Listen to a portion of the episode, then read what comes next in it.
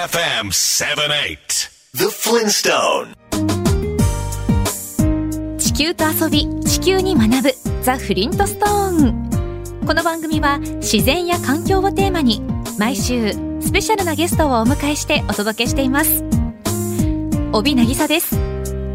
さてゴールデンウィークということで今年は海外旅行を楽しんでいる方も多いでしょうね大自然好きな方の究極の旅先として人気なのが南極。南極の観光シーズンは南極が春の11月くらいから秋の3月くらいまでなんだそうです。南米最南端から大型の船に乗ってクルーズを楽しんだりエンジン付きの小型ゴムボートに乗り換えて間近で氷山そしてペンギンやクジラなどの野生動物を観察したり中には南極半島に上陸してスノーシューハイクに出かけるツアーもあるそうですよ。どれも楽しそうですよね。気になる旅行費用は旅行会社やツアー内容渡航ルート滞在日数などによって大きく異なりますがスタッフが調べたところ10日間ほどのツアーで100万円前後が目安のようです。いや一生に一度は体験してみたいですよね。今週のゲストは南極地域観測隊の元調理隊員綿貫純子さんです。綿貫さんは第57次観測隊の調理隊員として2015年12月から2017年2月までおよそ1年3ヶ月にわたって南極の昭和基地に滞在。隊員30名の食事を毎日作るミッションを担っていらっしゃいました。そんな南極での活動をまとめた南極の食卓女性料理人が極限の地で見つけた暮らしの知恵という本を出されたということで番組にお迎えすることになりました。今日は隊員たちの胃袋を満たす毎日の献立や私たちの生活に通じるゴミを出さない調理の知恵などを伺います。BayFM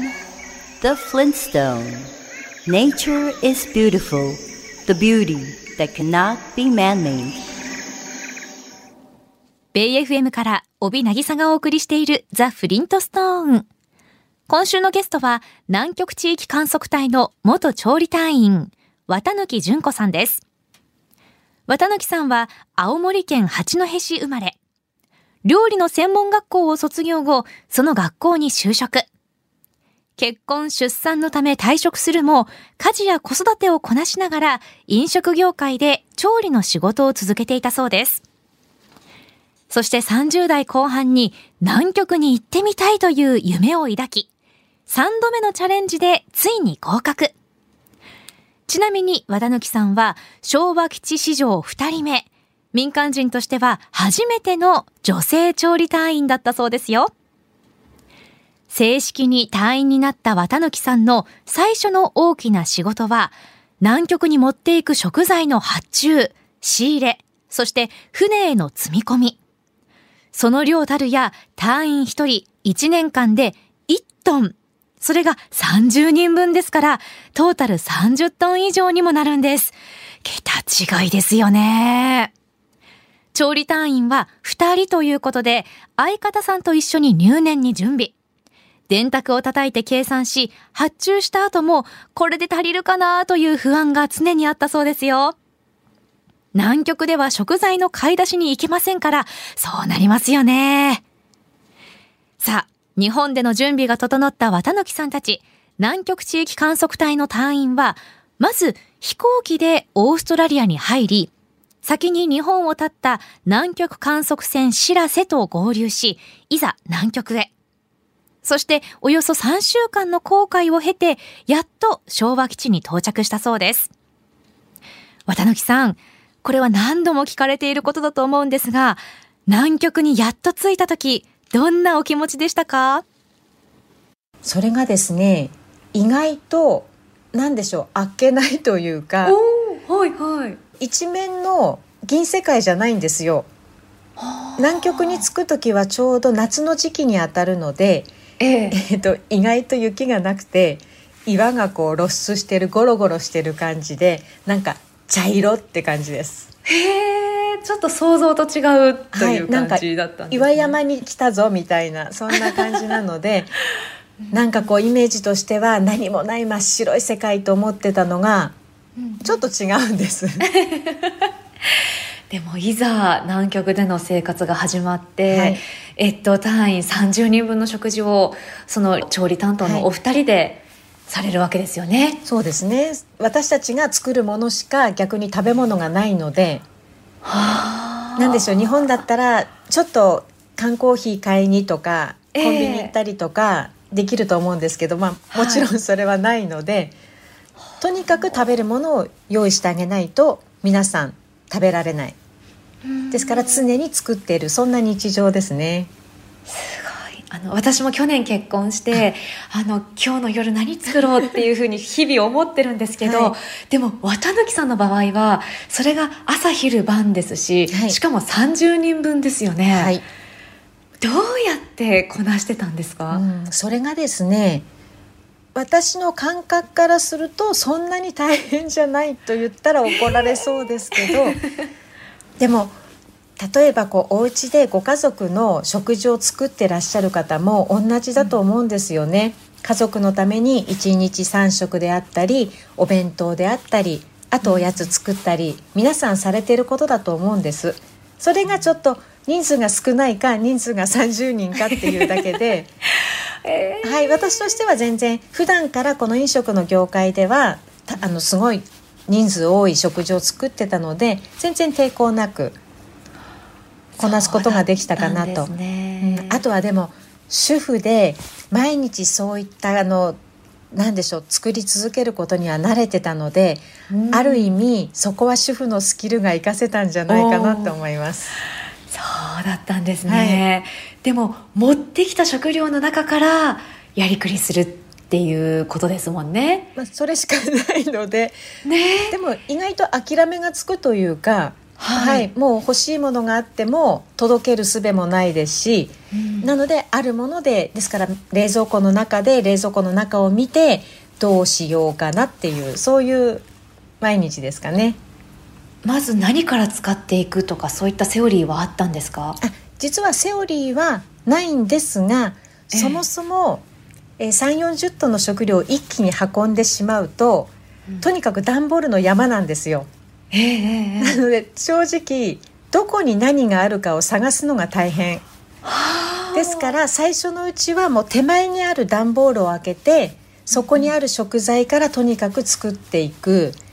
で時間の経過とともにだいたいこう冷蔵庫の中身が把握できてくるので、うんうん、そこからこういろいろあこのうん、この材料はちょっと多いからここから消費していこうかなみたいな感じで本当に冷蔵庫の中と相談しながら献立を考えていくという形なのであのメニューは考えていかないんですよ。Catch your emotion on Bay FM 78 The Flintstone ベイ FM から帯渚がお送りしているザ・フリントストーン。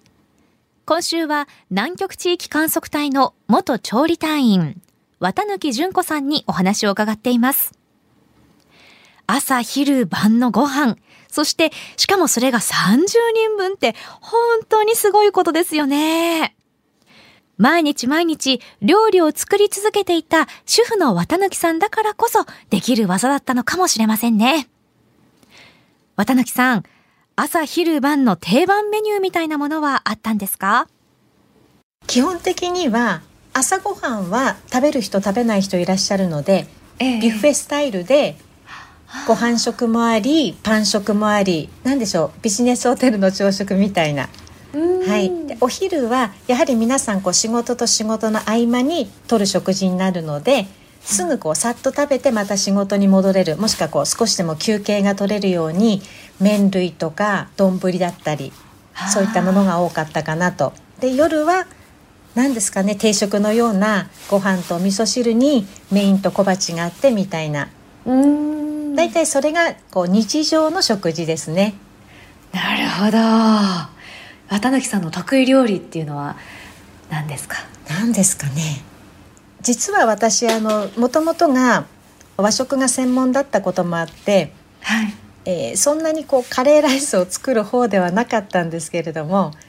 南極だと1週間に1回カレーライスなんですね。はい、でカレーライスの時にはやはり皆さんご飯の消費量もすごく多いのでうん逆に南極に行ってカレーを作るのが得意になったかなとは思います。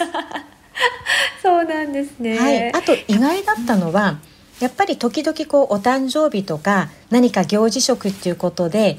何でしょうあこうパーティーのようなお料理を作ることもあるんですけども、でもそれ以上に「今日のご飯良かった」とか「美味しかった」って言ってくださるのは普通のこう焼き魚定食みたいなものだったり本当に飾らないこう日常の食事の方が反応は良かったなと思います。Feel the breeze with the pleasure of music. Bay FM 78. The Flintstone. ベイ FM から帯渚がお送りしているザ・フリントストーン。今週は南極地域観測隊の元調理隊員、綿貫純子さんにお話を伺っています。ランチは麺類や丼。夜ご飯はメインと小鉢があるいわゆる定食のスタイルだったんですね。綿貫さんの作るカレー食べてみたいですね。綿貫さんが先頃出された本、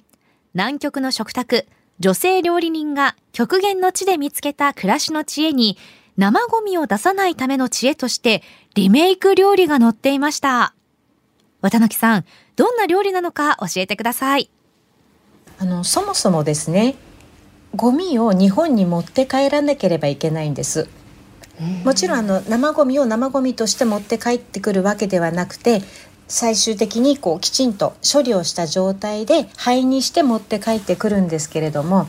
やはり持って帰る以上ゴミの量を極力減らさなければいけない。ははい、そうするとこう日常で出てくる食事のやはりこう残り物というものを減らさなきゃいけない。じゃあどうしようかなと思った時にその日に出した料理をちょっと形を変えて別のものにしてあげて次の料理につなげていくそういったことが、まあうん、環境に負荷をかけないためにも必要だったっていうそんなこともあって生まれた料理かなと思います。日本だったらシンクに流せる液体のゴミなんかも、はいなかなか南極ではそのまま処分できないので例えばこう缶詰でしたら缶詰の固形のところは料理に使う。え液体のところはまた別の料理にしてあげるという形で、はい、極力もう全部余さず残さず作るように。そういった工夫が南極では必要でした。そのリメイク料理で有名になったのが、はい。悪魔のおにぎりはいですよね、日本に帰ってこられて某コンビニチェーンで商品化されましたけれども、は考えたのは綿貫さんだったんですよね。うんでも考えたと言ってもね材料は天かすと 天丼のタレのようなものと青さのりだけなのでそんなにね大層な おにぎりではないんですが私がこう夜食用に作っていたおにぎりが元になりました。あの本に載ってたレシピをメモらせていただきました。改めてどんなおにぎりかはい。教えていただけますか？はい。私あのいつも厨房で残った材料で夜食のおにぎりを作ってたんですね。はい。ですから実はいろんな種類のおにぎりがあったんですが唯一そのおにぎりだけ名前がつきました。でお昼ご飯に天ぷらうどんを作った日だったんですけれどもその日は余った材料が天かすしかなかったんですよ。はい。どうしようかなと思ってとりあえず白いご飯はあるのでそのご飯にこう天丼のタレのようなちょっと甘じょっぱいタレで味をつけて天むすのエビが入ってない感じっていうんですかね。そんなのを作ろうと思って天かすを入れて混ぜたんです。はい。なんかちょっと物足りないんだよなと思ってまた厨房に余っていた青さのりを入れたんですけど、はい。すごく青さのりのおかげで香りが良くなってなんでしょう。天かすが入っていて油っぽいのに食べやすい食べ進むっていうことで、皆さん結構好んで食べてくださったんです。ただ問題はこのおにぎりを私が出す時間が、うん、22時とか23時なんですよ。うんうん。夜の時間帯に食べるにはちょっと これ夜に食べちゃいけないよね。ですけど皆さん美味しさは分かってるのでどうしてもこうなんでしょう負けてしまう、うん、葛藤しながらも結局負けて食べてしまうので悪魔的なおにぎりだということで食べていた人が名前をつけてくださいました。それほど進むってことですよね。ちょっと夜中には危険なおにぎりだったと思います。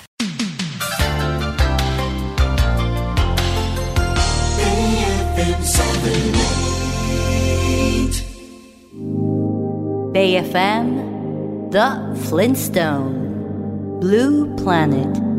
Full of life and color. Our home Mother Earth ベイ FM から帯渚がお送りしているザ・フリントストーン。今週のゲストは南極地域観測隊の元調理隊員、綿貫純子さんです。隊員30人分の料理を担当。しかも、その都度買い出しに行けるわけでもなくという状況って、本当に綿貫さんかっこいいですよね。綿貫さんの仕事は朝昼晩の食事を作る以外に、日帰りで作業に出かける隊員のためにお弁当作りもありました。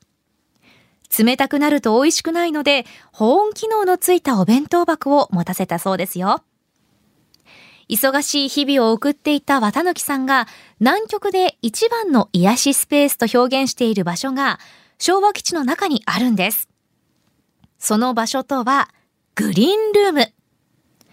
野菜を育てるための小さな部屋で南極で緑が見られるのはここだけだそうです。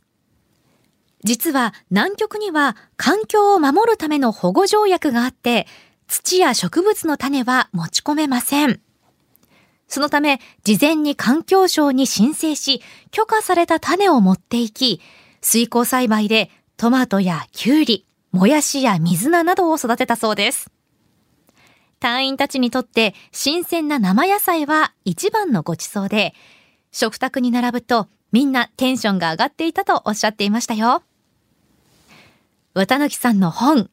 南極の食卓、女性料理人が極限の地で見つけた暮らしの知恵には、グリーンルームや収穫した野菜の写真なども載っていますので、ぜひ見てくださいね。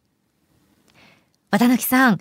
およそ1年3ヶ月にも及ぶ南極昭和基地での活動を終えて、帰国されてからなかなか普段の生活に馴染めなかったそうですね。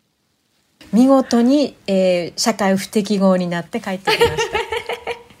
それはどんなことにこう違和感がありました、うん、まずいろんなものが溢れてるんですよね。はあ、うん、物もそうですし食べ物もそうですしあと情報もあと交差点に立った時にもういろんな音が耳の中にわーっと入ってきて頭が整理できなくなって前は普通にできていた日常生活がこんなにストレスを感じるのかっていうのが実感でした。そうなんですね、うん、今じゃ当たり前すぎて特に気にしたことなかったです。はい。私も全然それが何でしょう普通の生活だと思ってたんですが逆にいろんなものに制約があって必要最低限のものだけで生活をしていた。そこからこう何不自由ない便利な生活に戻ったら逆に便利なことがイコール何でしょう幸せとはちょっと違うのかなって私は思うようになってしまいました。一方で南極滞在中に身についた習慣で今もやってるよっていうようなことはありますか、うん、やっぱりゴミに対するこう躊躇する感覚は今も抜けないので、いかにこう自分の日常生活でゴミを減らせるか。あとはですね危険予知といってやはりこう何が起こるかわからない生活だったのでいろいろ一つのことを行うにしてもいくつかの方法を準備するんですね。ですから日本に帰ってきてもやはりこう例えば電車が遅延した時にじゃあどの手段で目的地まで行くかっていうルートをいくつか用意したり携帯電話の電源が切れてしまったらできなくなることいっぱいあるじゃないですか。はい、なのでそれをちょっとこうメモを取ったりですとかちょっとアナログな部分でも同時並行で必ず何ですかねバックアップ体制を作るようにこれはもう無意識に身についた術なのかなと思います。もう南極での生活って私たちの今の日常とつながってるんですね多分皆さんきっと別世界だと思ってらっしゃると思うんです、はい、思ってました、はい、でも実はすごく近いというか逆にこう災害時の備えにつながったりとかすごく日常生活に生かせることが多かったと思います。食品ロスについてもそうですよね。いろんな知恵が ね、ねいっぱいありますよね。はい。皆さんですからあの何でしょう食品ロス削減って言われるとすごい難しいテーマに捉えられがちなんですが実は本当に日常のちょっとした工夫で減らせることっていくらでも多いんじゃないかなとは思います。Catch your emotion on Bay FM 78 The Flintstone ベイ FM から帯渚がお送りしているザ・フリントストーン。今週は南極地域観測隊の元調理隊員、綿貫純子さんにお話を伺っています。南極での生活と今現在の日本での生活は別世界だと考えていましたが、ゴミ問題や食品ロスなど意外と日常生活と近いものがあるんですね。では最後に、限られた人にしか経験できない南極生活から得たもの、そして今後それをどう活かしていきたいか教えてください。それだけの、なんでしょう、チャンスをいただいて、日本ではこう得られない経験をさせていただいた。すごくままずそれがありがたい経験をさせていただいたなっていうのが一つと。でこれをせっかくなので日本の生活でそのままなんでしょう元に戻るのはもったいないなと思いますので自分一人ができることってね、たかが知れてる小さなことだと思うんですけどその小さな積み重ねがいつかこう大きな変化につながればそんな思いでこれからも、うん、いろんな活動ができたらなと思います。Feel the breeze with the pleasure of music. Bay FM 78. The Flintstone.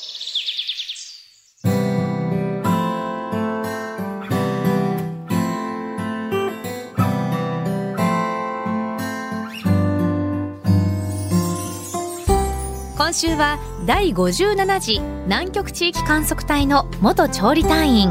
綿貫純子さんにお話を伺いました。南極という場所で綿貫さんは料理を作るだけでなくどうやったらゴミを減らせるかなど自ら動いて考え実践されていたんですね。綿貫さんは屋外でペンギンを観察したり魚を釣ったりという活動もされていたそうです。綿貫さん曰くドアの向こうはむき出しの自然だったそうですよ。ちなみに綿貫さんたちの観測隊が巨大な魚を釣り上げそれがニュースになったことがあったそうです。その魚の名前はライギョダマシ全長はなんと157センチ。観測隊史上最大の獲物だったということで日本に持ち帰り現在は葛西臨海水族園に展示されているとのことです。ぜひお休みの日に見に行ってみようかなと思います。綿貫さんの本南極の食卓女性料理人が極限の地で見つけた暮らしの知恵をぜひ読んでみてください。南極での生活や奮闘ぶりを垣間見られるほか南極大陸や昭和基地内の写真そして献立の写真なども豊富に掲載。主婦でお子さんもいらっしゃる一人の料理人の挑戦の記録ともいえる一冊です。食品ロスを減らすヒントもありますよ。家の光協会から絶賛発売中です。詳しくは出版社のサイトをご覧ください。この番組のホームページにリンクを貼っておきます。綿貫さんは食品ロスや防災に関する講演活動なども行っていらっしゃいます。ぜひネットで検索してみてください。来週は気象予報士の岩槻秀明さんをお迎えし